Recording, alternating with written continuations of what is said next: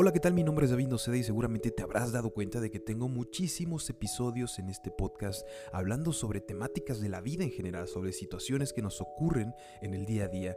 Y esto fue justamente en el 2020 cuando pasamos por esta época oscura y terrible llamada cuarentena o pandemia COVID-19. Pero ahora he tomado la pequeña y grande quizás decisión de compartir con ustedes algunas cosas que no solamente me llaman la atención a mí, sino que me hacen reflexionar, que me hacen conectarme conmigo mismo. Entonces, te extiendo la invitación a ti con quien sea que te encuentres en el lugar donde estés. Acompáñame en este viaje de reflexión, en este viaje de diálogo con uno mismo y sobre todo en esta pequeña travesía del día a día de saber aquellas cosas que quizá están muy presentes pero las desconocemos de alguna manera. Te invito, soy David Noceda y nos estaremos escuchando.